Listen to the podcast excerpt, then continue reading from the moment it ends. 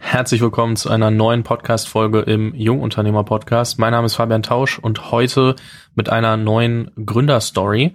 Und das ist ganz interessant, denn ich habe die Firma so, ich würde sagen, so ziemlich seit Tag eins miterlebt, ähm, auch so aus weiter Ferne, habe das eine andere Mal bestellt, aber ähm, jetzt inzwischen aus den Augen verloren gehabt und gar nicht mitbekommen, wie groß die eigentlich geworden sind, die Jungs und Mädels. Und dementsprechend ähm, habe ich mich sehr gefreut, als äh, mein heutiger Gast mir mal geschrieben hat, so, hey, wollen wir nicht mal was gemeinsam machen? Könnte eigentlich ganz spannend sein. Ich so, wie habe ich euch denn vergessen? Ähm, ich kenne euch doch schon eigentlich recht lange.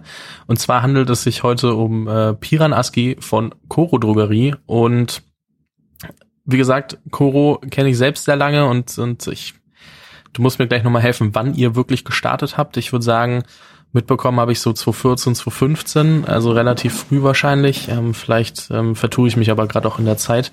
Ganz so, ganz so stark bin ich da jetzt auch nicht mehr, wann, wann ich bei euch bestellt habe. Aber könnte man eigentlich mal nachgucken. Fände ich, fände ich ganz witzig. Ähm, aber inzwischen, ähm, um das mal einzuordnen, ähm, ihr macht dieses Jahr, ähm, plant ihr mehr als 50 Millionen Euro Umsatz zu machen und das mit Lebensmitteln in Großpackungen. Also das mal so als, als Tagline drüber gesetzt. Ähm, wir gehen da gleich nochmal drauf ein, aber herzlich willkommen, Piran. Ich freue mich, dass du da bist. Hi Fabian, danke für die Einladung. Jetzt ähm, bist du prinzipiell nicht der Urgründer von Coro. Also das ist gar nicht irgendwie despektierlich gemeint. Also für jeden anderen, das ist mehr so ein, so ein du bist ja Mitgründer bei Coro, aber nicht der Urgründer ähm, das ist ja Costa. Und die Frage, die ich mir dann stelle, ähm, du hast während der Zeit, äh, was hast du während der Zeit gemacht und wie kamst du auf die Idee, in eine laufende Firma mit, mit einzusteigen? Ja, also genau, da ich, ich habe gerade versucht, mal ganz kurz nebenbei deine, deine Bestellung hier damals ähm, herauszusuchen und tatsächlich habe ich es geschafft. Es hat funktioniert. Ich kann die E-Mail jetzt natürlich nicht sagen, aber ähm, in 2015 und ich glaube auch in 2017. Stark. Du ich weiß auch, was ich bestellt habe und das sagen wir auf jeden Fall nicht.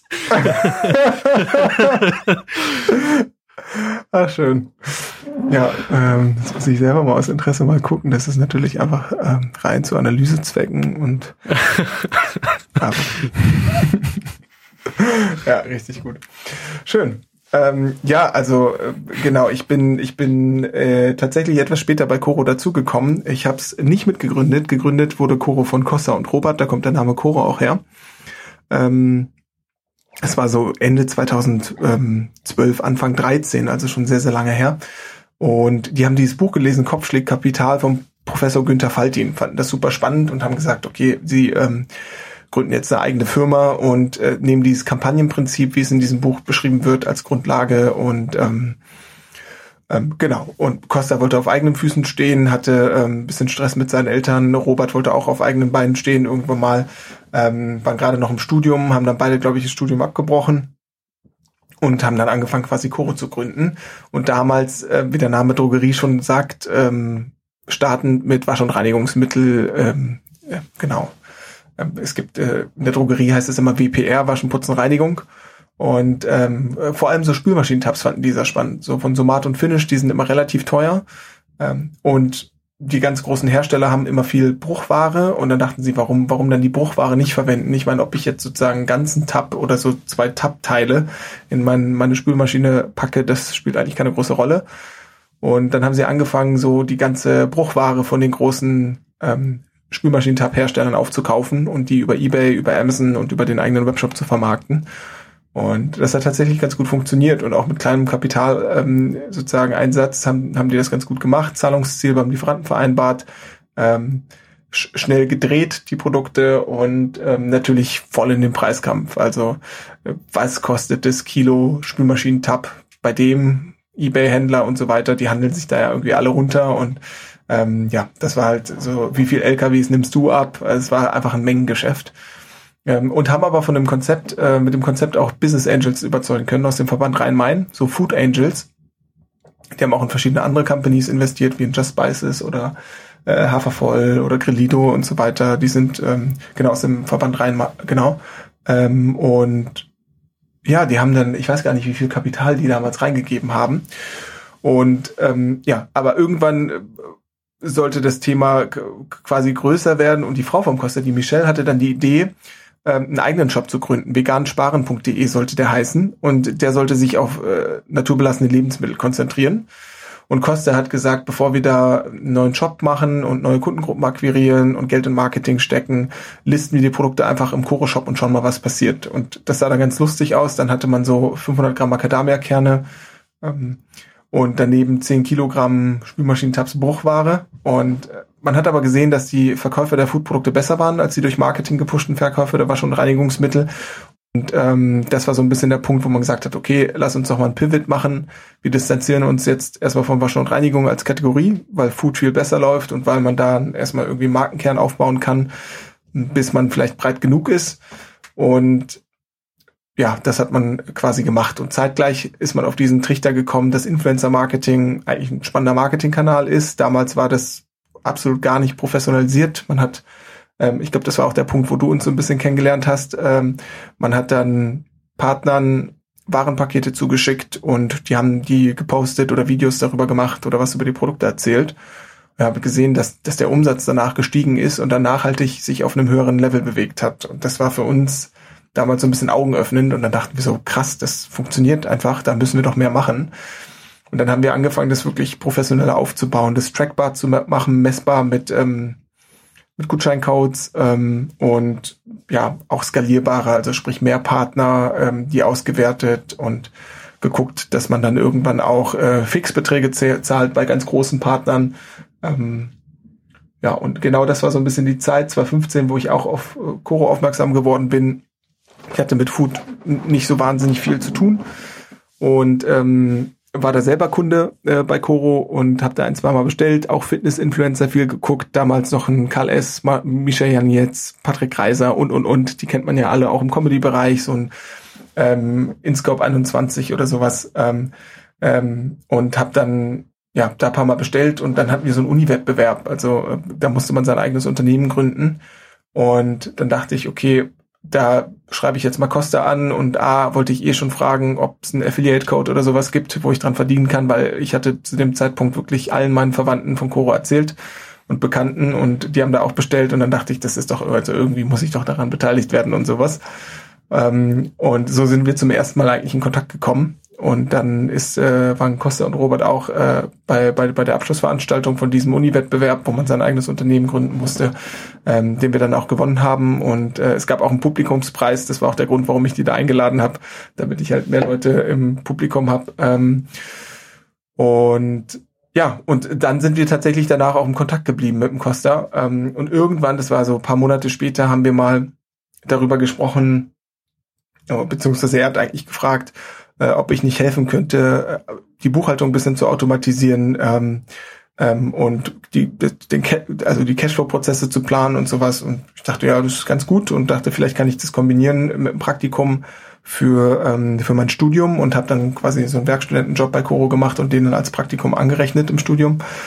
Und ja, dann habe ich dann eigentlich zum ersten Mal gesehen, wie so ein Unternehmen von innen aussieht, hatte da natürlich nicht ganz so viel Erfahrung und so und Costa war viel damit beschäftigt in der Zeit, so Warenwirtschaftsprozesse und sowas aufzubauen, ähm, wie so eine Bestellung durchläuft, dass die möglichst automatisiert ist. Wir hatten ja schon relativ früh einen hohen Automatisierungsgrad mit ähm, mit, mit, mit sozusagen externer Logistik. Logistik haben wir nie selber gemacht, was auch, glaube ich, super richtig war in der Zeit, ähm, viele Staaten ja fangen erstmal an, im Wohnzimmer zu packen und dann irgendwann ähm, lagern sie diese Systeme irgendwie aus und versuchen es dann zu automatisieren. Ähm, da Coro war ja eher so ein bisschen auf der auf, auf der Basis von diesem Buch Kopf schlägt Kapital vom Professor Günther Faltin und da war das ja schon so ein bisschen beschrieben mit verschiedenen Komponenten, dass eigentlich ähm, der Unternehmer nur so ein bisschen dieser dispositiver Faktor ist, der verschiedene Komponenten äh, allokiert und koordiniert und dirigiert und das ganze System hat er dann irgendwie Entrepreneurial Design genannt und ähm, deswegen war Koro von Anfang an eigentlich auch so gedacht und so aufgebaut. Ähm, genau. Und irgendwann, das war dann so gegen Sommer 2000, ähm, 2015, ähm, ha, habe ich dann irgendwie gemerkt, äh, oder beziehungsweise hat Robert sich so ein bisschen geäußert, dass, äh, äh, dass er da aus privaten Gründen raus möchte bei Koro. Und die Seedphasen-Investoren haben das mitbekommen, wollten ihn dann außerordentlich kündigen und so weiter. Und das war dann eine relativ unschöne Situation. Ähm, Robert hat dann gegen die Gesellschaft geklagt. Ähm, die Investoren wollten da einen eigenen Geschäftsführer natürlich einsetzen, um quasi die Company dadurch auch zu kontrollieren. Und ähm, Costa war quasi so ein bisschen der Middleman und dazwischen konnte sich gar nicht so richtig um Business Development, Geschäftsaufbau und sowas kümmern, sondern war eigentlich nur am Brandherde löschen und Investor Relations dran, um zu gucken, dass irgendwie die Liquidität stimmt und auf der anderen Seite irgendwie ähm, kamen da ta tagtäglich irgendwelche Anwalts-E-Mails und so weiter rein. Ich habe das ja so ein bisschen mitbekommen als Werkstudent, natürlich nicht so äh, in der gleichen Position wie ein Costa, aber ähm, ja, das war einfach eine ziemlich gelähmte Firma und eine ziemlich schwierige Zeit, glaube ich, auch für Costa, da zwischen seinem Co-Gründer Robert und den Investoren irgendwie zu dirigieren. Und ähm, ich hatte dann irgendwann die verrückte Idee, dass äh, ich nicht vielleicht da helfen könnte. Also ich bin mit Costa immer gut ausgekommen und es war immer ein partnerschaftliches Verhältnis.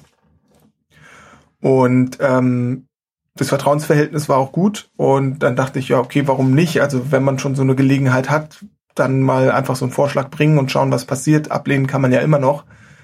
Und dann habe ich irgendwann dem Costa den Vorschlag gemacht, hey, lass es doch zusammen machen, ich könnte den Robert rauskaufen.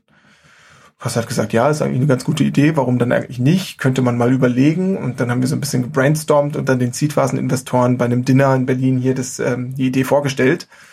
Und die fanden es ganz lustig, haben es aber ziemlich abgetan. Es war auch kein schönes Gefühl, dann so ein bisschen, äh, ja, der Werkstudent, was will der dann da und so weiter. Nee, die, die wollten natürlich einen Geschäftsführer, der irgendwie ein bisschen gestanden ist, Erfahrung hat ähm, und den sie aber auch kontrollieren können. Und das wollte der Costa aber nicht. Und so hat sich die Situation quasi zugespitzt. Ich habe ähm, dann einfach weiter als Werkstudent gearbeitet, mich auf mein Studium fokussiert und ähm, diese, diese Zuspitzung hat dann, ist dann geendet in 2016 äh, in, in Q1 quasi. Da saßen wir am 1. Mai mit Costa und Robert bei mir und haben gesagt, das müssen wir jetzt irgendwie lösen, das, das geht nicht mehr. Ähm, das blockiert die gesamte Firma, die ist quasi unfundable. Ähm, wir hatten 2015 abgeschlossen mit anderthalb Millionen Euro Umsatz, leicht negativ, aber trotzdem sozusagen für das Umsatzwachstumsjahr davor waren es, glaube ich, 320.000 Euro Umsatz, war das schon irgendwie ein merklicher Sprung wurden dann, glaube ich, ein Jahr später auch ausgezeichnet in diesem äh, Gründerszene Wachstumsranking und so weiter. Und ähm, ja, aber es war halt gelähmt in der Situation und äh, ja, haben da lange diskutiert mit ähm, Robert und Costa und am Ende aber auch eine Lösung finden können. Und die Seedphasen-Investoren hatten ähm, auch keine Lust mehr, weil das klaut natürlich auch irgendwie Attention von denen und letztendlich haben wir uns dann geeinigt. Ähm, ich habe mein gesamtes Geld investiert. Ich hatte jetzt nicht viel Geld, aber das, was ich hatte, habe ich damals aus dem An- und Verkauf von Yu-Gi-Oh! Karten erwirtschaftet. Also wenn man, ich glaube, Piranaski googelt, dann findet man auch viel, viel Zeug zu Yu-Gi-Oh! Pokémon und so weiter. Da war ich, war, war ich nicht unaktiv, inaktiv. Ähm, und ähm, ja, habe dann eigentlich mein ganzes Geld investiert und dann haben wir quasi in zwei, zwei Schritten diesen, diesen Rauskauf organisiert. Einmal komplett die Seedphasen-Investoren und den größten Stake von, von ähm, Robert und dann ähm, ähm, sozusagen den zweiten Schritt im, ich glaube, nochmal im Sommer, wo wir quasi die restlichen zehn Prozent von Robert gekauft haben. Ja, das äh, genau in der Zeit hat dann ähm, Costa auch seinen Sohn bekommen. Wir haben das Büro aufgelöst, haben dann wirklich eine tagesgenaue Cashflow-Planung gemacht. Also Sommer Trockenfrucht-Business ist einfach so passt nicht zusammen. Die Leute sind halt draußen und bestellen nicht online Trockenfrüchte in großen Packungen. Wir haben mit einem Umsatzrückgang von 30 Prozent gerechnet. Umsatzrückgang war dabei 50 Prozent. Ich habe nebenbei noch studiert. Ähm, und ja, das, das war halt, wir hatten Glück, dass Michi, also die Frau vom Costa, dann im Mutterschutz war, trotzdem gearbeitet hat. Und äh, ich habe tagtäglich geguckt, wie wir die Margengefüge der Produkte besser machen können, vielleicht das Sortiment erweitern können, ähm, Lieferantenkredite zu erweitern. Wir haben auch beide persönlich gehaftet für einen Kontokorrent, den wir auf 90.000 ausgereizt hatten. Grenze war 100.000. Auch persönlich gehaftet für die eventuelle Rückzahlung von Gesellschafterdarlehen an die Investoren ähm, im Falle einer Insolvenz und hatten selber eigentlich keine Kohle. Also das wäre sozusagen Safety Privatinsolvenz gewesen, wenn wir da ähm, ja, wenn wir da quasi ähm, ähm, irgendwas falsch gemacht hätten oder sozusagen die Cashflow-Planung nicht aufgegangen wäre. Genau. Woher kam deine Überzeugung, dass ihr, also dass du dich quasi auch von, sagen wir mal, Werkstudent bis äh, zum Rande der äh, Privatinsolvenz, nenne ich das jetzt mal ganz äh, frech in deinen Worten. Wo, woher kam die Überzeugung, dass das Ding, also dass es diesen ganzen Struggle wert ist? Weil ich glaube, es gibt ja, also es gäbe super viele Leute, ähm, die da wahrscheinlich eingeknickt wären und gesagt hätten, okay, es wird mir einfach zu viel. Ähm, ich ich glaube, ich pack's nicht. Ja, ja. Nee, äh, verstehe ich absolut. Und es hört sich immer so, ich glaube, es hört sich auch krasser an, als es ist. Damals hat sich gar nicht mir die Frage gestellt, ob das ein Thema ist, wo man privat insolvent werden, also dass, dass das irgendwas mit Privatinsolvenz mit sich führen könnte, sondern damals war es eher eine Riesenchance. Also die Firma hat ja trotzdem in 2016 und 2015 anderthalb Millionen Euro Umsatz gemacht. Jeden Tag kam da irgendwie Umsatz rein und das, es gab Bestand, Bestandskunden, die immer gekauft haben und die Produktpreise waren auch so, dass halt eine Marge übrig blieb.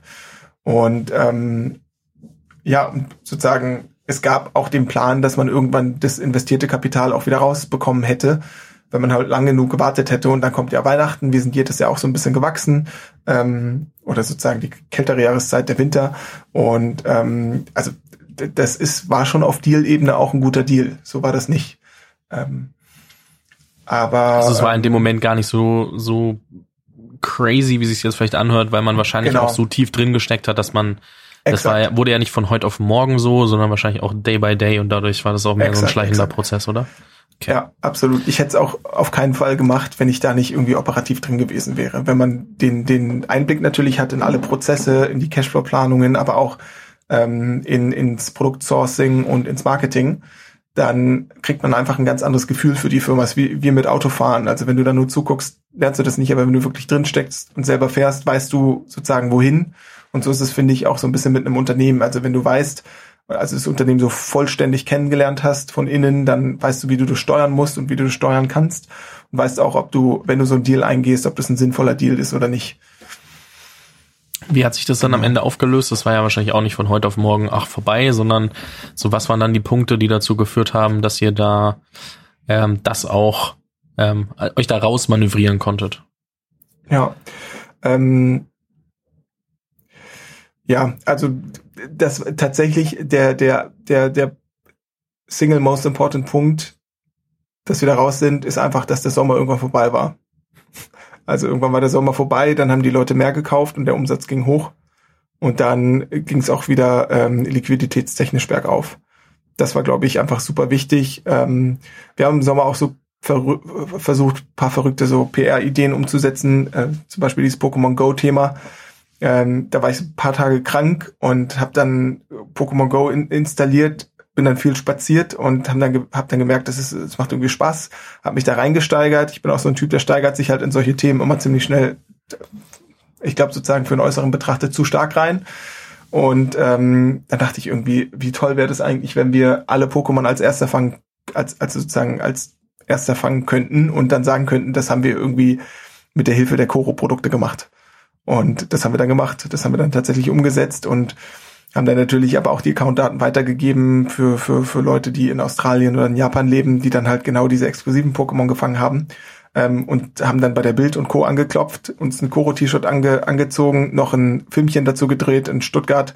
Ähm, und haben halt, ja, so, sind dann in die Presse und die haben dann natürlich darüber geschrieben und so und das hat auch irgendwie nennenswert Umsatz gebracht. Also äh, also tatsächlich die Not macht so ein bisschen erfinderisch und ähm, wir haben irgendwie alles versucht, dass wir so ein bisschen mehr Bekanntheit kriegen und irgendwie hier und da das Ganze so ein bisschen hacken können. Also ich komme auch sozusagen immer, wenn ich mit Florian spreche, Florian ist der dritte Geschäftsführer, das kann ich später sicher noch was sagen, aber ähm, wenn ich mit ihm spreche, der aus einem stärkeren, geordneteren Kontext, aus einem sozusagen geradlinig, geradlinigeren Weg irgendwie hier zu uns gekommen ist, ähm, gerade in Marketingdiskussionen erwischen wir uns beide immer dabei, dass er so ein bisschen Richtung so konventionellen Weg, ja, lass doch einfach Facebook-Ads machen und gucken, wie die CRCs sind und der CLV und dann rechnen wir das einfach aus und gucken, was am meisten Sinn macht.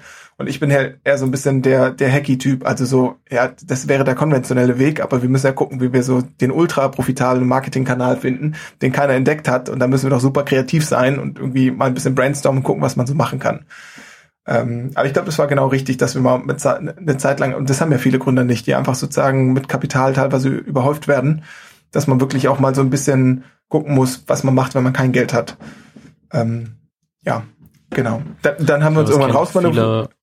Sorry. Das kennen viele aus der, aus der Anfangszeit, ne, wo man dann irgendwie noch überlegt, wie finde ich überhaupt den ersten Schritt rein und, und dann irgendwann, wenn man, wenn man es, äh, wenn man Glück hat und in der aktuellen Situation haben das wohl recht viele, äh, kriegt man dann äh, schon ganz gut Kapital, ja, das stimmt. Dann ähm, dann machen viele aber, und dann kommen, dann irgendwann später machen sie die Erfahrung, ich gebe mein Geld viel zu schnell aus und dann, wenn ich keins mehr habe, dann treffe ich die besten Entscheidungen. Also ich glaube, diesen Zyklus ähm, kennt jeder, der mal Kapital aufgenommen hat und dann irgendwann so gegen, äh, wo es mal knapp wurde, sag ich mal. Ja, absolut, absolut. Wir hatten ja tatsächlich noch einen Gesellschafter drin, den wir äh, in dem Zuge nicht rausgekauft haben. Also beim Rauskauf war es sozusagen danach, nach, nach dem kompletten Rauskauf von Robert und den Seedphasen-Investoren, ähm, war es 40 Prozent ähm, Costa, 40 Prozent ich und 20 Prozent Ralf Settele. Sagt ihr wahrscheinlich noch was von KLS? sagt mir auf jeden Fall was, wahrscheinlich nicht so vielen ähm, ZuhörerInnen gerade, aber äh, Ralf Settler war auch ein äh, unter anderem YouTuber mit, der mit äh, KLS auch YouTuber ähm, und anderen äh, viele Geschäfte gemacht hat, sich in dieser YouTube-Welt aber auch mal ganz schnell seinen Ruf irgendwie verspielt hat, ähm, durch ein, zwei sehr linke Aktionen, sage ich jetzt einfach mal, aus der von außen betrachteten Variante, so wie es rüberkam, aus den Stories der Leute, die dann was äh, dazu erzählt und gepostet haben mit ihren Statements. Ich glaube, er kam dann nie wieder wirklich zu Wort und hat da, glaube ich, auch nichts mehr zu gesagt. Ähm, es hört sich aber auf jeden Fall so an, als ob er bei euch auch nicht mehr drin wäre. Den habt ihr wahrscheinlich dann im, im weiteren Schritt auch rausgekauft, oder? Genau, den haben wir dann nach dem Investment unserer jetzigen Investoren, also ein Jahr danach rausgekauft. Es war auch keine einfache Diskussion. Es war eigentlich ganz lustig. Also so wie man Ralf kennt wenn man ihn kennt. Ähm, ich kenne ihn nicht persönlich. Ich habe, wie gesagt, nur YouTube-Sachen gesehen und die verzerren, glaube ich, trotzdem immer so ein bisschen das Bild. Da hat man immer so Vorurteile, die vielleicht nur zum Teil stimmen und dann erlaube ich mir mal lieber kein Urteil.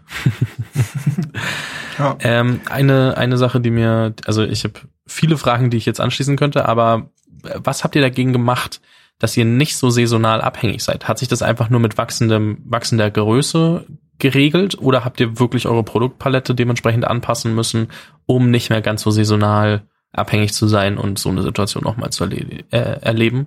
Oder hat vielleicht auch Kapital von anderen Investoren einfach diese Liquidität mitgebracht, um dann so eine Situation aushalten zu können? Ja. Hm. Also ja, an, an sich, also wir sind nach diesem Jahr eigentlich jedes Jahr gewachsen und auch stark gewachsen und ähm, ich glaube, wir haben diese Saisonalität immer noch und ähm, haben auch nie ein Tool gehabt, mit der wir die irgendwie ähm, richtig bewusst, wo wir, wo wir da richtig bewusst entgegenwirken oder sowas. Ähm, wir sind nur halt so stark gewachsen, dass wir quasi dann im Sommer eher stagniert sind, ähm, aber der Umsatz ist eben nicht runtergegangen, nur eben ist er eben nicht ganz so stark gewachsen wie eben in den Wintermonaten. Ja, plus wir haben das Sortiment natürlich stark ausgebaut und waren nicht mehr nur abhängig von Trockenfrüchten und Nüssen, sondern hatten auch dann irgendwann Getränkeprodukte, so Kokosprodukte, gerade so Kokos, Kokoswasser äh, und sowas. Das passt ja auch zum Sommer ganz gut und auch so gefriergetrocknete Erdbeeren und sowas. Das kann man dann irgendwie auch mal in den Sekt packen oder was auch immer und so Acai Bowls und so weiter. Und dann haben wir so ein bisschen zumindest die Saisonalität rausbekommen. Also wir haben tatsächlich das Glück und das ist auch so ein sozusagen ein großer, großer Vorteil und auch großes Asset, ähm, dass wir, dass wir auch keine großen Schwankungen haben. Wir haben weder an einem Black Friday einen riesengroßen Peak noch an Weihnachten ähm, noch sonst wann. Wir haben so Zyklen, wo wir stark wachsen. Das ist immer ab September bis, bis Mai wachsen wir sehr stark. Mhm. Und Juni bis, bis August ist es eher so ein bisschen Stagnation und Umsatz halten, ähm, je nach Wachstumsphase. Und dann fängt es wieder an und geht's richtig los, äh, weil die Leute in der Regel aus den Ferien kommen und dann sich wieder mit, äh, mit Koro-Produkten, mit ihrem Pantry quasi eindecken. Ja, okay, super spannend. Also ist ja auch gut, wenn man äh, weiß, man ist saisonal, man kann es aber aushalten und muss jetzt nicht rein dagegen steuern, sondern man kann mit dem natürlichen Wachstum, das man, oder also mit dem Wachstum, das man so anstrebt, äh, damit auch umgehen. Das ist ja ähm, auf jeden Fall nicht verkehrt. Äh, eine Sache, die ich noch anschließen will, ähm, und zwar, ihr habt angesprochen, oder du hast angesprochen, dass ihr damals so mit die ersten wart, ähm, die Influencer-Marketing gemacht haben. Dementsprechend habt ihr da natürlich super viel ähm, Erkenntnisse ähm, gewonnen, die ihr über Jahre hinweg äh, aufgebaut, habt, aufgebaut habt. Was würdest du sagen, ist der aktuelle Stand des Influencer-Marketings. Wie relevant ist es noch für euch ähm, und wie geht ihr das an? Für uns ist es noch super relevant. Das ist immer noch unser größter Marketingkanal. Wir machen ähm, 85 Prozent äh, beziehungsweise 85 Prozent unserer Marketing-Spendings gehen immer noch in Influencer, fast sogar 90. Ähm, das ist immer noch, wie gesagt, unser mit Abstand relevantester Marketingkanal. Ähm, es hat sich wahnsinnig professionalisiert. Es gibt viele Agenturen, mit denen man jetzt arbeitet. Ähm, die Preise sind ganz andere als noch vor fünf Jahren. Das muss man einfach sagen. Ähm, und es gibt auch immer mehr Deals, die dann eben nicht ganz so funktionieren, wie man sich das vorgestellt hat. Aber ähm, genau, wir gehen das eigentlich fast genauso an, wie wir es auch damals angegangen sind. Wir haben jetzt natürlich ein deutlich besseres Bauchgefühl und auch mehr Datenbasis entwickelt äh, auf dessen Basis oder auf deren Basis wir dann auch bessere Entscheidungen treffen in der Regel. Aber so im, im Kern ist es immer noch sehr unternehmerisch. Du kannst nie sagen, bevor du den konkreten Deal gemacht hast, ob der auch wirklich profitabel wird und gut ist. Ähm, wir für uns stellen immer fest, dass ja so 20 bis 30 Prozent der Deals eben nicht funktionieren, wie wir uns das vorgestellt haben. Die müssen wir dann irgendwann beenden und ähm, die restlichen 70 Prozent ähm, oder 70 bis 80 Prozent funktionieren für uns ganz gut, dass man die auch langfristig fortführen kann. Äh, wir sehen auch, dass es immer eine gewisse Zeit braucht, bis so ein Deal ähm, irgendwie anläuft. Also äh, dieses, ich buche jetzt einen Post oder eine Story bei jemandem und dann gibt's einen, gibt's einen riesigen Umsatzpeak. Das hat vielleicht mal irgendwie vor fünf Jahren funktioniert, das funktioniert nicht mehr. Ich glaube, es muss sozusagen eine Vernetzung zwischen Marke und Talent passieren und das passiert halt über Zeit. Und diese Authentizität, die dann sozusagen auch gegenüber der Community ausgestrahlt wird, ähm, die, die braucht halt eine gewisse Zeit. Und irgendwann denken sich die Leute oder die Follower oder die Community, gut, kann man mal ausprobieren. Und wenn dann dann das Produkt auch noch überzeugt und das Produkt gut ist, dann muss alles stimmen, Preis, Leistung äh, und so weiter, Sortiment und auch Zielgruppe und sowas dann, dann kann das wirklich eine erfolgreiche Kooperation werden. Und wir sehen natürlich auch, dass mit der ähm, Sortimentsbreite, die wir irgendwie dann irgendwann erreicht werden, dass die CRCs dann auch irgendwie sinken, weil wir weniger Churn haben. Also wenn wir dann irgendwo Werbung machen, dann finden wir nicht nur die Leute, die auf Trockenfrüchte oder Nüsse stehen, sondern wenn wir jetzt auch irgendwie Getreidesorten und Snacks und was auch immer haben, dann ähm, ja verlieren wir einfach weniger weniger weniger Zielgruppe bei den Deals und ähm, ja, das kommt uns natürlich zugute. Also unsere Rate an nicht erfolgreichen Deals ist jetzt sozusagen fast schon im einstelligen Prozentbereich. Aber so in der Regel ähm, war das sozusagen, historisch haben wir immer gerechnet mit so 20, 30 Prozent Deals, die, die dann nicht funktionieren. Und was man auch sagen muss, ist dann 10 Prozent der Deals oder so sind dann halt super profitabel und funktionieren sehr, sehr gut und machen das, das Game dann an sich auch dann richtig, richtig spannend. Und ähm, da braucht man halt einen langen Nerv äh, oder beziehungsweise einen langen Atem um, um das irgendwie durchzuhalten, um dann auch genügend Deals gemacht zu haben und gesehen zu haben, wie sich die über Zeit entwickeln und dann auch irgendwie ausgewertet zu haben, ob das funktioniert. Ich glaube, dass wenn man erfolgreich Influencer-Marketing machen will, braucht man A, ein relevantes Budget, um da schon mal irgendwie was zu machen und dann auch B, ähm, dieses relevante Budget auch über eine gewisse Zeit, um zu sehen, ob das wirklich funktioniert, weil un unsere Deals, also das muss man sich vorstellen wie so eine exponentielle Kurve. Im ersten Monat ist eigentlich in der Regel ist man da nicht profitabel, im zweiten eher auch nicht, im dritten schauen wir, dass wir schon eine Profitabilität erreichen. Da muss sozusagen Path to Profit Profitability zu sehen sein und danach geht's eigentlich richtig ab. Also so richtig gut werden die Deals bei uns zwischen dem dritten und sechsten Monat. Und das ist aber auch für, Partner, für, für, die, für die Partner ganz gut, weil es eben nicht dieses, also ist es ja genau das Gegenteil von diesem, ich wechsle jedes Mal den Partner und habe immer irgendwie eine neue Marke, die ich bewerbe und das färbt natürlich auch als Talent auf mein Image ab, wenn ich dauernd den Partner wechsle und mich dann hinter eine andere Marke stelle. Äh, sondern ist es eben genau das, was eigentlich die Partner auch wollen. Eine langfristige Kooperation. Ähm, und ich, ich glaube sozusagen, unsere Top-Partner, mit denen arbeiten wir seit vier, fünf, sechs Jahren zusammen. Und das ist äh, schon was Schönes. Und lieber, lieber unterstütze ich irgendwie selbstständige Unternehmer, die da Content kreieren, ähm, als, als irgendwie Facebook und Google noch reicher zu machen. Ja, ich glaube, eine wichtige Sache, die du sagst, ist eben wirklich ähm, langen Atem mitbringen. Also ähm, nicht nach, also nicht einen Post buchen und hoffen, dass er komplett ähm, durch die Decke geht. Äh, ich meine, da hast du eben deutlich mehr Erfahrung als ich. Dementsprechend, ähm, das ist, glaube ich, was, was, was äh, viele vom Mindset her falsch machen. Also was mir auch auffällt, also jetzt mal gar nicht direkt auf Influencer-Marketing betroffen, äh, bezogen, sondern zu mir kommen Leute sagen, wie kann ich mit meinem Podcast äh, am besten Millionen Menschen erreichen, wo ich mir denke, ähnliches Prinzip, wenn du nicht Zeit mitbringst und ein bisschen ähm, bisschen äh, überlegst, wie du einen wirklichen äh, wirkliches Match findest, wie es hier jetzt mit welcher Influencer passt zu meiner Zielgruppe ist und dann eben eine langfristige Kampagne anstrebst, dann äh, wird das glaube ich super schwierig. Und ähm, eine Sache, die mich aber interessiert, und ich weiß, du hast darüber äh, bei Digital Kompakt auch noch ein bisschen ausführlicher geredet, das verlinke ich auch gerne, aber ähm, der Vollständigkeit halber äh, müssen wir hier trotzdem noch, äh, noch eine Frage auf jeden Fall zum Thema Influencer Marketing machen. Und zwar, messt ihr Erfolg einer Kampagne rein am Umsatz ähm, oder wie viel rechnet ihr vielleicht auch ähm, Brand mit rein? Also ist das ein reiner Performance-Marketing-Kanal für euch oder wie messt ihr die Ergebnisse genau?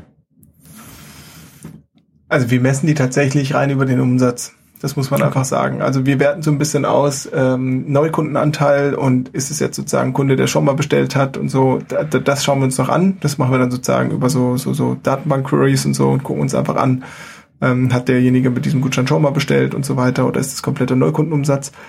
Aber ähm, Brand attribuieren wir da nicht rein. Also die die die Influencer, die Partner, mit denen wir zusammenarbeiten, müssen irgendwo auch für sich langfristig zumindest profitabel sein. Ja. Hm. Weil an sich, es geht ja darum, also ob jetzt sozusagen, wenn du dir, also bei dieser Metrik geht es ja eher darum, ist, also ich glaube, diese Frage ist relevant, wenn man Marketing-Channels miteinander vergleicht. Also wenn man jetzt zum Beispiel Google äh, mit Facebook mit äh, Influencer-Marketing vergleicht, aber unter den Influencer ähm, also im Influencer-Marketing unter den verschiedenen Partnern ist, glaube ich, das Brandbuilding ähnlich, weil das Konzept einfach ähnlich ist. Ob sich jetzt Partner A oder B hinter eine Marke stellt, ähm, pusht beides die Brand. Also wir natürlich merken, ist, dass ähm, Influencer-Marketing auf die Brand definitiv stärker einzahlt als eine klassische Performance-Anzeige. Wenn ich jetzt irgendwie Cranberries google und dann wird mir eine Google Shopping-Anzeige angezeigt, dann nehme ich also klicke ich darauf, kaufe das und dann ist mir eigentlich ziemlich egal, ob, ob, ob das jetzt Choro ist oder nicht. in der Regel beim Influencer, und das sehen wir auch, also ist allein durch die Bindung zwischen Influencer und äh, oder zwischen Talent, sage ich mal, und der, der Community des Talents, ist ja einfach das Vertrauen viel größer und auch der, der Marke, die Marke dahinter viel wichtiger. Die Leute wollen verstehen, warum Coro, warum nichts anderes. Da spricht man viel auch über Werte von Coro. Das ist auch ein Kernpunkt, also die Vermittlung der Werte von Coro an die Talents ähm, und auch das Weitergeben dann an die Community. Und ich glaube, wir haben jetzt ungefähr ähm, Traffic auf der Website 80, 85 Prozent über Brand. Also die Leute geben irgendwas mit Koro ein und äh, klicken dann sozusagen, ähm, also Koro Trockenfrüchte und dann kommen sie quasi auf unsere Seite. Ich glaube, das hätten wir nicht erreicht, wenn wir, wenn wir das ganze Marketing aufgebaut hätten mit klassisch Paid. Mhm. Und äh, jetzt nur eine, keine Ahnung, ob die Zahlen im Kopf hast, aber nehmen wir mal eine durchschnittliche Kampagne, wenn ich einen Euro investiere, mit was rechnet ihr? Also nur, dass man Leuten eine kleine Benchmark gibt. Natürlich ist da viel Optimierung, viel Testing, viel, viel dabei gewesen, aber eine Benchmark äh, rechne ich heute mit ähm, 5 Euro auf einen Euro oder mit 2 Euro auf einen Euro oder wo, wo ähm, ordnet ihr den Kanal Influencer Marketing für euch ein? Das kommt auf den Kass, also wie rechnest du das sozusagen? Auf welche Zeit willst du die 5 Euro raushaben? Auf die erste Bestellung? Äh, Nee, wahrscheinlich nicht. Also allgemein, wenn ihr, wenn, äh, aber gute Frage. aber äh, mehr so wie ihr, wie, wie man, ja, fair, da hast du mich jetzt gerade gut erwischt. ähm, dadurch, dass ich es ja selbst nicht mache, äh, denke ich zu wenig über diesen, diesen Long-Term-Tracking-Effekt rein. Aber ab wann, also sagen wir mal, du nimmst äh, eine Kampagne für, für sechs Monate und äh, zahlst ihm, keine Ahnung, 1000 Euro im Monat, einfach nur um, um ein rechnerisches Ding zu haben, muss der dann 15.000 Euro Umsatz bringen, ähm, dass du sagst, okay, es ist eine, ist eine gute Kampagne oder reicht's, wenn ihr das Geld wieder reinbekommt und dann überlegt ihr, ob ihr weitermacht? So eher so, ähm, was sind dann die Indizien, dass ihr sagt, okay, der fällt nicht in diese Minus, also in diese 20 Prozent, wo wir das ja. wieder abblasen. Ja, ja, ja. Also in der Regel, also wir, wir blasen das nicht sofort ab, sondern wir sagen das den Partnern in der Regel einen Monat oder zwei Monate davor, dass sich das nicht so entwickelt, wie wir uns das vorgestellt haben. Und oft ist es auch so, dass die Partner dann irgendwie selber wissen, ähm, was die machen können, um das quasi weiter oder stärker zu hebeln. Und es gibt auch viele ähm, Talents, die dann einfach von sich aus ein bisschen mehr machen, um dann auch irgendwie zu zeigen, da kann was passieren und ähm, viele entwickeln sich dann doch noch gut. Also das muss man einfach sagen, sowas gibt's einfach bei einem Facebook nicht, dass man sagt, es läuft nicht und Facebook sagt, komm, ich zeig deine Anzeige mal doppelt an oder so. Ähm, aber für uns ist eine Kampagne dann erfolgreich, wenn sie halt eine ROI über eins hat. Also wenn wir daran irgendwie Geld verdienen. Und ähm, selbst wenn wir nicht so viel Geld dran verdienen, ist es ja auch sozusagen im Customer Lifetime verdienen wir dann, dann doch wieder Geld, weil dann Kunden so, also wir haben ja Kunden akquiriert, die dann sozusagen über Lifetime mehr bestellen als die eine Bestellung, auch wenn dann sozusagen die Wahrscheinlichkeit nicht 100 Prozent ist, dass jeder Kunde nochmal bestellt. Aber wir kennen ja unsere sozusagen Kohorten und wissen, zu wie viel Prozent bestellt ein Kunde wieder äh, was ist ein durchschnittlicher Warenkorb und dann kann man so einen Customer Lifetime ausrechnen und sagen, ob das profitabel ist. Und aktuell rechnen wir in den Customer Acquisition Costs und in den ganzen Marketing Deals, die wir machen, schon, dass wir mindestens mal in ähm, drei Monaten profitabel sind.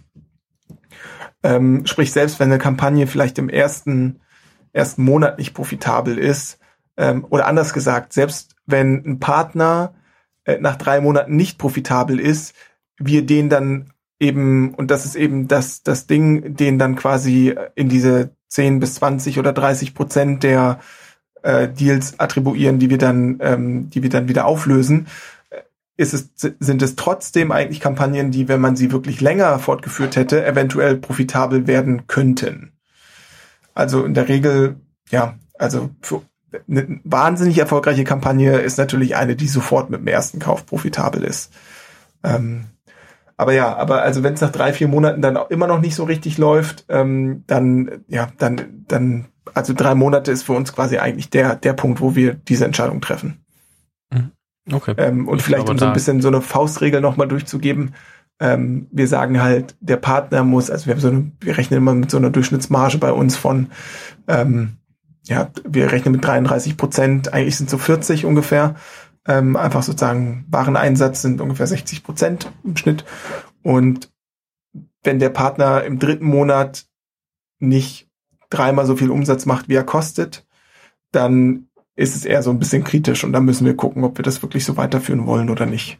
Weil dafür haben wir zu viele Deals in der Pipeline, die wir vielleicht lieber ausprobieren wollen, weil wir besser, bessere Zahlen erzielen. Mhm. Okay, ja, spannend. Also man, da merkt man dann auch wieder, dass es halt ähm, super viele Influencer inzwischen gibt und äh, dementsprechend auch man sehr viel ausprobieren kann und dann eben an denen festhalten, die am besten zur Marke passen, auch vom von den Zahlen am Ende und sich nicht mit nicht so gut laufenden Kampagnen zufrieden geben muss. Ich glaube, da muss man einfach weiter suchen oder äh, also und und äh, weiter ausprobieren. Und ich glaube, das kann man daraus auch mitnehmen. Ähm, ist ja ist ja ein super wichtiger Punkt, wenn man sich das das ganze Thema anschaut. Ähm, was mich mal interessiert, wenn, wenn wir uns jetzt angucken, ähm, wo, wo ihr heute steht und, und ähm, was, was so aktuell die, das Spektrum ist, haben wir ja schon gehört, also sowohl natürlich äh, Trockenfrüchte ähm, und, und Co. und ihr habt das Sortiment immer weiter ähm, ähm, erweitert und da kommen bestimmt immer wieder so, sagen wir mal, in den jeweiligen Kategorien ähm, äh, Dinge hinzu. Aber die Frage, die mich interessiert, so auf die nächsten Jahre gesehen, was würdest du sagen, was sind so große Neuerungen, äh, die ihr anstrebt? Also was sind so die großen Sachen? Äh, was heißt große Sachen? Das klingt immer falsch. Die starten ja auch klein, aber was sind die Bereiche, die ihr euch besonders anschaut aktuell, wo ihr euch ähm, strategisch auch weiterentwickeln wollt?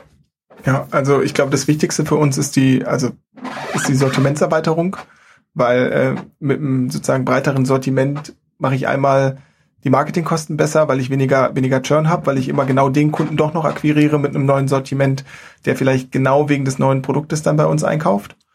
Ähm, das heißt, das ist sozusagen mein absolutes Prio-Thema aktuell. Ähm, schauen, dass wir nicht nur im Food-Bereich bleiben, sondern wirklich auch diesen Koro-Ansatz mal für verschiedene Kategorien denken. Wir haben jetzt ähm, auch schon Zubehörprodukte ähm, ähm, gesourced. Wir haben relativ opportunistisch Spielzeug äh, äh, im Sortiment. Wir haben, das, das war 2019, glaube ich, da haben wir eine, meine Spielzeugkiste übernommen ähm, und haben die quasi dann irgendwie nach einem Jahr integriert in Coro und auch die Produkte, die im Sourcing waren, dann unter Coro-Label gelauncht. Jetzt muss ich ähm, kurz eine Zwischenfrage stellen. Ist das der Florian, äh, euer, euer mit, äh, mit Geschäftsführer von meine Spielzeugkiste? Nee, nee, nee, nee, der Florian ah, okay, Spartel, ich dachte schon nee. kurz. Ja, okay. Nee, nee, nee, nee. Der Florian, äh, den kannte ich tatsächlich da, da, davor, den kenne ich über okay. einen Kommiliton von mir. Ja. Ähm, ja, und also Hundefutter äh, haben wir auch. Also es, es geht halt wirklich in die Breite. Wir schauen auch, dass wir also jetzt in die Bereiche Waschen, Putzen, Reinigen reingehen. Wir gucken, dass wir ähm, in den in den Bereich ähm, Kosmetik, Naturkosmetik, aber auch evidenzbasierte Kosmetik reingehen. Ähm, wir gucken nach klassischen Drogerieprodukten, die wir früher auch hatten, also sei es irgendwie ähm, äh, Spülmaschinentabs, ähm, also Duschpflege, aber auch sowas wie ähm, äh, so, weiß ich nicht, Babynahrung, Kondome, da kommt alles irgendwie dazu. Da arbeiten wir irgendwie jetzt dran. Ähm, und ja, ich glaube, das ist sozusagen das größte Projekt. Da arbeiten tatsächlich auch die meisten Mitarbeiter in dem Sourcing- und Produktmanagement-Team bei Coro. Ähm, wir schauen, dass wir immer sehr kreativ sind mit der Entwicklung der Lieferketten. Ähm, sprich, jetzt bei Nahrungsergänzungsmitteln ist übrigens auch eine Linie, die wir aktuell stärken. Ähm, versuchen wir zu, zu überlegen, wo, wo geht das meiste Geld verloren? Also warum kostet mich irgendwie eine Dose mit 100, äh, 180 Pellets an, an, an oder Kapseln mit Eisen kostet mich irgendwie 25 Euro bei Amazon? ähm, und irgendwie zwei, drei Player dominieren irgendwie den Markt. Warum, warum ist das so? Kann man das irgendwie günstiger, effizienter oder anders machen? Und ähm, da versuchen wir wirklich auch stark in die Lieferkette reinzugehen, selber den Rohwareneinkauf vorzunehmen, Lohnhersteller zu finden, die zum Beispiel eine Verkapselung vornehmen und wirklich 10 Millionen, 15 Millionen Ka Kapseln auf einmal abpacken. So, und dann ähm, kann man das eben auch anders abpacken, in größeren Dollpacks oder was auch immer. Es muss ja nicht immer so eine Plastikdose sein, äh, und da kann man natürlich massiv Geld sparen und diesen Kostenvorteil auch weitergeben an den Kunden. Und ich glaube, das ist eben genau diese Coro DNA, die sich so ein bisschen durchzieht durchs gesamte Unternehmen. Egal wo ich das mache, äh, ist uns sehr wichtig, dass wir uns stark mit der Lieferkette beschäftigen und dann auch kreativ werden, was man da besser machen kann. So, ich glaube, das ist ein, ein großes Projekt. Ähm, ansonsten, also ich fokussiere natürlich so ein bisschen die Themen, für die ich auch zuständig bin. Ähm, ERP-Wechsel ist wichtig. Ähm, wir migrieren gerade auf Microsoft Business Central und ähm, ja, das ist einfach sozusagen irgendwann mit, mit, mit Wachstum braucht man einfach skalierbarere Strukturen in der Buchhaltung, im Prozessmanagement, in der, ähm, ähm in der Waren, im Warenausgang, im Einkauf und Co. Da ist Costa stärker in, äh, involviert. Ähm, Florian macht viel Expansionsthemen, also sprich schauen, dass wir in verschiedenen Ländern auch noch aktiv sind. Retail ist ein phänomenales Thema, also äh, Retail ist für uns einfach ein profitabler Neukundenakquisekanal. Ähm, und da schauen wir natürlich, dass wir irgendwie Markenpräsenz aufbauen und dann in den großen Retailern auch gelistet werden. Ähm, wir denken unser Sortiment immer so ein bisschen so 70 Prozent vergleichbarere Produkte. Das sind zum Beispiel rote Linsen oder ähnliches. Und 30 Prozent produktentwickelte Produkte, wo wir wirklich geschützte Rezepturen haben oder einen besonderen Röstgrad oder ähnliches. Und diese 30 Prozent sind dann auch ähm, interessant ähm, für ja, für, für Retailer, für Partner und da ist sozusagen, natürlich würden wir da auch direkt an den Kunden verkaufen, aber da sagen wir, die Zwischenstrategie, Partner an Bord zu holen, um eine größere Brand Awareness zu schaffen, ist uns wichtiger, als jetzt Full Fire immer dogmatisch dieses Konzept der kürzesten Lieferkette umzusetzen. Mhm. So, und dann haben wir immer so ein paar unternehmerische Testings, ich nenne das immer so Cluster-Testings, das sind dann eben diese hacky Wege, von denen ich vielleicht am Anfang kurz erzählt habe, doch noch irgendwie neue Ventures aufzubauen. Ähm, äh, das ist einmal ein Coro Lieferservice, äh, da versuchen wir so, so ein ähnliches, Gorillas ähnliches Konzept auf, auf den Liefermarkt zu, zu, zu bringen, sprich warmes Essen geliefert für einen überschaubaren Preis, Top-Qualität innerhalb von zehn Minuten. Ähm, ja, da musst du einfach sagen, wie, wie es zeitlich ist. Da kann ich gerne ein bisschen näher drauf eingehen, aber so vielleicht kurz gesagt, es ist äh, in einer Großküche wird produziert, es werden viele Vans oder Sprinter beladen, die fahren dann rum mit den bereits gekochten Produkten, die werden nur warm gehalten und werden dann sozusagen bei Auslieferung von dem Fahrer zusammengesetzt. So kann man es, glaube ich, kurz beschreiben. Eine Eisdiele bauen wir auf. Die Eisproduktion steht schon. Da wurde gestern zum ersten Mal Eis produziert. Das macht die Hanna. Der Ice Cream Girl hat auch einen großen Instagram-Kanal. Einer der größten ähm, Ice Cream Review-Kanäle in Deutschland. Ähm, und ich bin ähm, also ich begründe das immer gern als voll gut. Das ist ein super Offline-Konzept und ähm, das funktioniert zumindest auch offline, weil es eben schon im Kern offline gedacht ist. Eis kaufen machen die Leute gern, wenn man Eis anbietet, was gut genug ist, funktioniert das Konzept. Ähm, damit argumentiere ich das, aber Fakt ist auch, ich bin großer Eisfan. Also ich war, glaube ich, immer der Erste, der, der in den Läden stand, als Ben Jerry's Sorten gelauncht wurden. Und ähm, genau, Hanna und ich, die Geschäftsführerin von, von der Coro Eis GmbH, die, ähm, wir sind beide quasi großer Fan oder große Fans von diesem, diesem amerikanischen Eis mit den großen Stückchen, mit den großen Cookie Dough Stückchen und Brownie Stückchen, schön gooey und auch fettig und richtig lecker und ähm, haben wir gesagt, okay, da machen wir doch eine Eisdiele, das passt doch eigentlich ganz gut. Und da kann man irgendwie Koro mit irgendeiner kleinen Passion vielleicht auch ver verknüpfen. Ähm, aber das auch, also ich glaube nach wie vor, dass es eins der besten Offline-Konzepte ist, um eine Marke auch offline präsent zu machen. Ähm, ich glaube nicht daran, dass es sinnvoll ist, Koro-Läden zu machen, wo wir unsere Produkte platzieren und wo dann die Leute reingehen und unsere Produkte kaufen. Das ist kannibalisiert sich am Ende mit dem Handel und mit unserem Online-Shop. Und wer schleppt schon gern Großpackungen durch die halbe Stadt?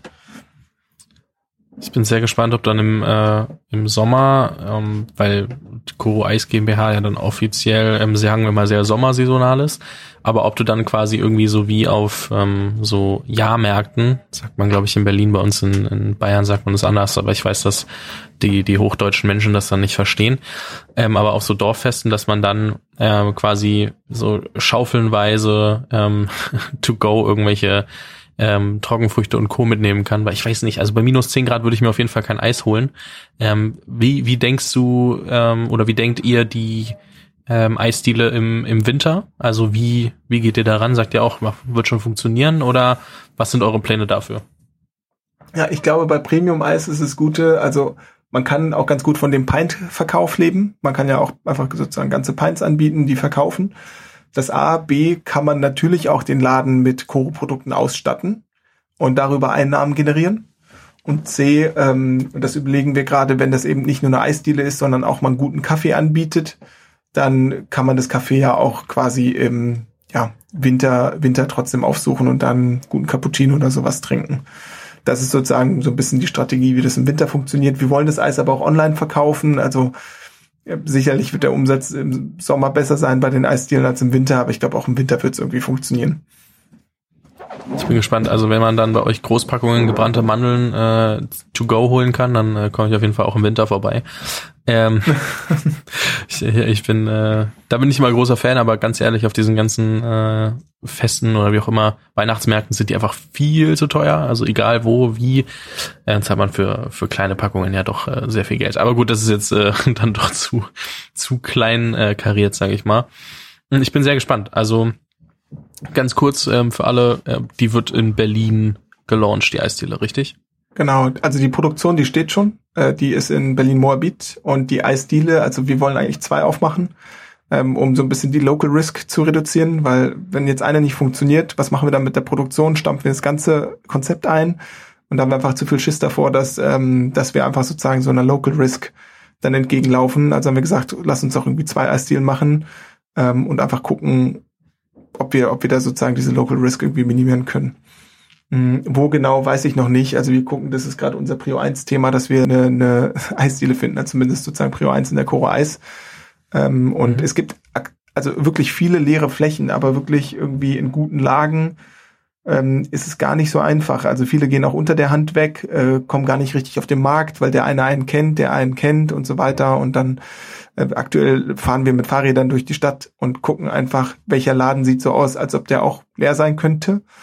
Ähm, oder wo könnte man vielleicht jemanden rauskriegen, weil es nicht so wichtig ist, ähm, dass der genau dort ist. Und ähm, dann schreiben wir die Leute einfach an und sprechen mal mit denen und gucken, ob dann da gegen eine kleine Abstandszahlung irgendwie einen Deal findet. Ähm, aber ja, also sobald, sobald wir ne, ne, ne, einen Standort haben, publishen wir das sofort und sorgen auch dafür, dass wir das möglichst schnell auch umsetzen. Ja, ja, und es war vor allem so städtespezifisch erstmal Berlin. Ja, Berlin. Äh, das glaube ich äh, festzuhalten. Ja. Ähm, du. Achso, und äh, und wir bauen eine kleine Produkt, also eine kleine Produktion in Nürnberg auf. Da äh, produzieren wir Nussmuse.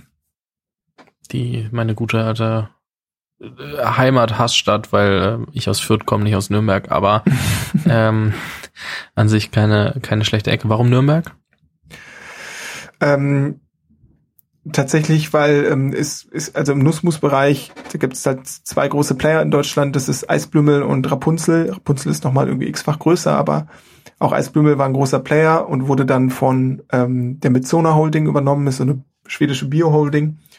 Und äh, die haben davor in Nürnberg produziert, in Talheim besser gesagt, und sind dann ausgezogen nach Lauterhofen, weil die eben das ganze gesamte Spektrum abbilden, also auch Erdnussmus und so weiter, wo es halt viel um Menge geht.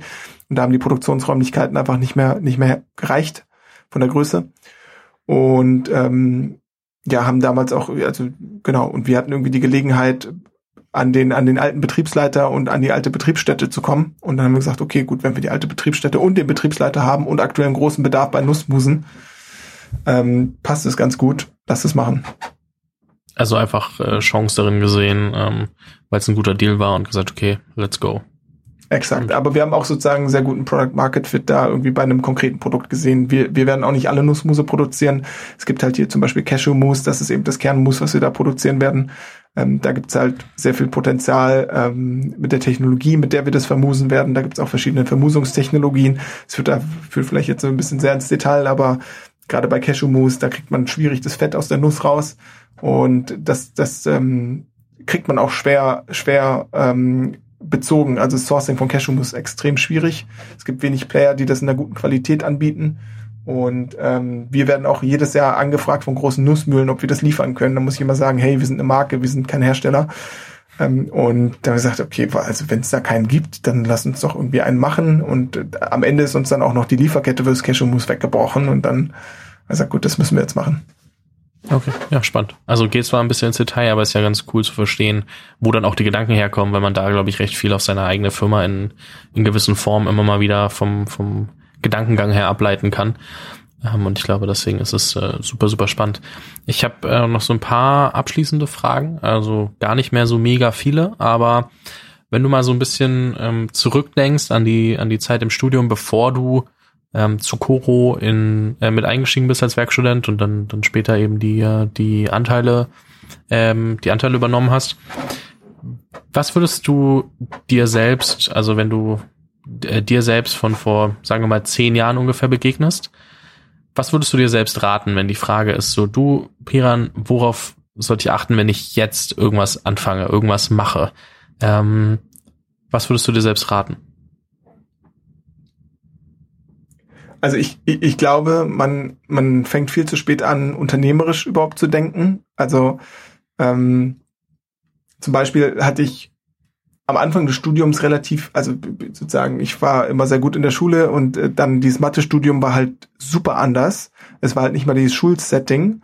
Ähm, und ähm, also Stand jetzt hätte ich einfach also ich hatte da echt mit zu kämpfen. Also es war jetzt nicht so, dass ich durchgefallen bin oder ähnliches, aber es war halt anstrengend und dann saß man irgendwie teilweise super lange vorm Rechner und hat gedacht, hätte man da jemanden gehabt, den man einfach hätte fragen können, wäre das viel schneller gegangen. Ich hätte bestimmt in einem Xtel der Zeit schneller gelernt, äh, wenn ich nicht alles irgendwie selber recherchiert hätte, sondern jemanden hätte, der dem ich irgendwie Fragen äh, stellen könnte. Ähm, und ich meine, das hätte man ja machen können. Man hätte ja zum Beispiel irgendwie unternehmerisch sich äh, jemanden aus dem höheren Semester oder einen wissenschaftlichen Mitarbeiter nehmen können, sagen können, hey, einmal in der Woche gibt's eine Fragensession oder bei den Übungszetteln ähm, machen wir einen Deal und halbe Stunde spricht man über Dinge und du beantwortest mir Fragen.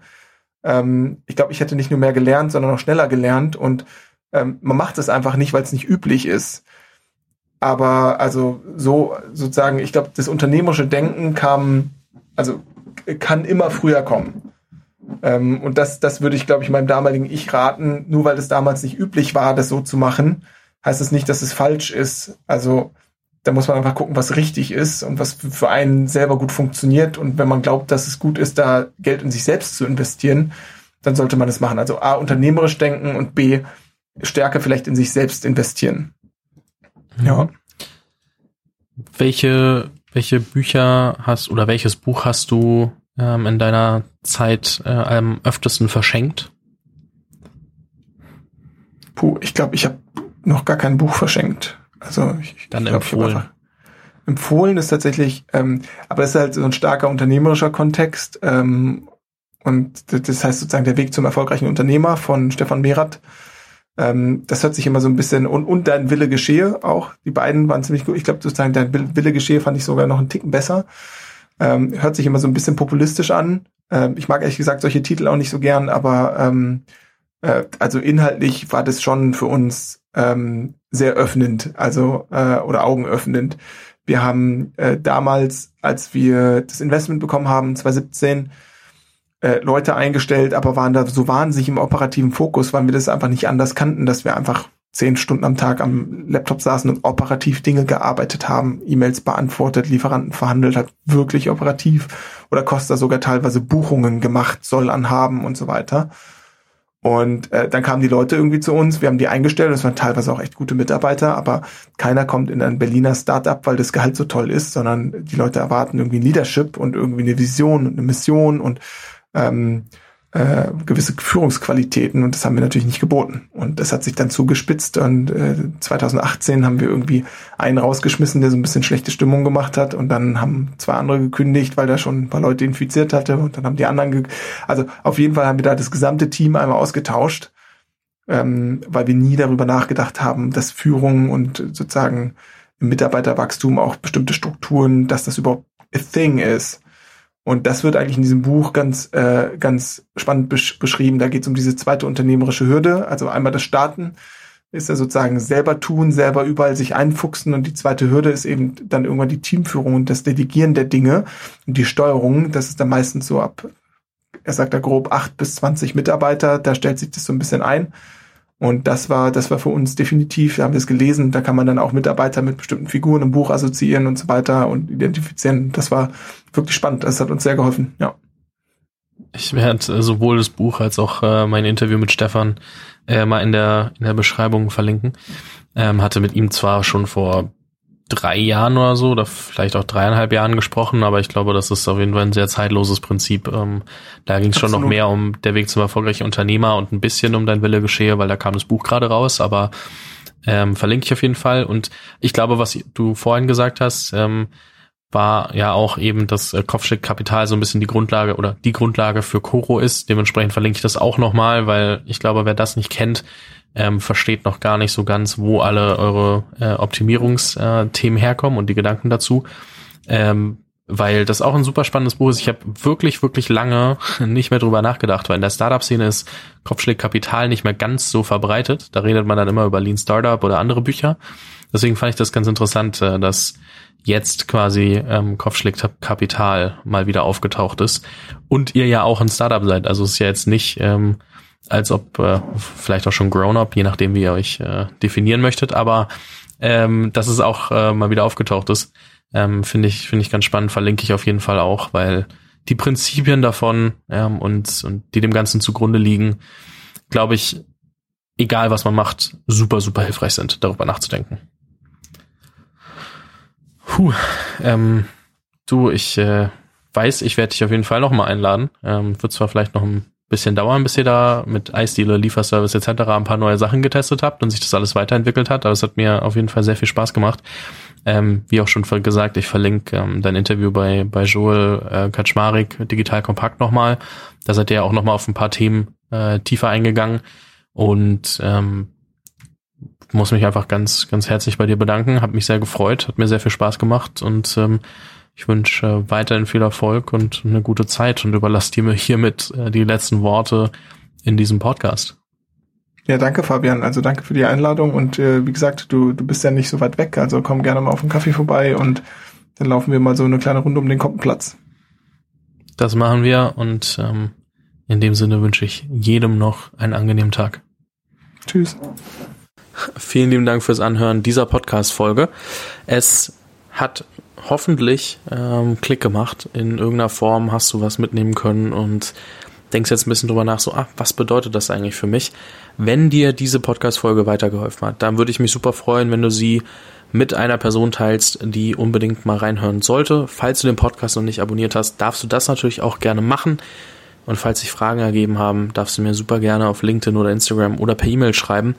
Ich glaube, da bin ich gut erreichbar, auf allen Kanälen relativ zackig und ähm, würde mich mega freuen, auch wenn du es wie gesagt weiterempfiehlst. Das äh, hilft mir enorm und wenn du noch irgendwelche Wünsche hast, ähm, Gäste oder ähnliches, dann melde dich gerne bei mir. Vielen lieben Dank, dein Fabian und bis morgen mit einer neuen Podcast-Episode im Jungunternehmer-Podcast.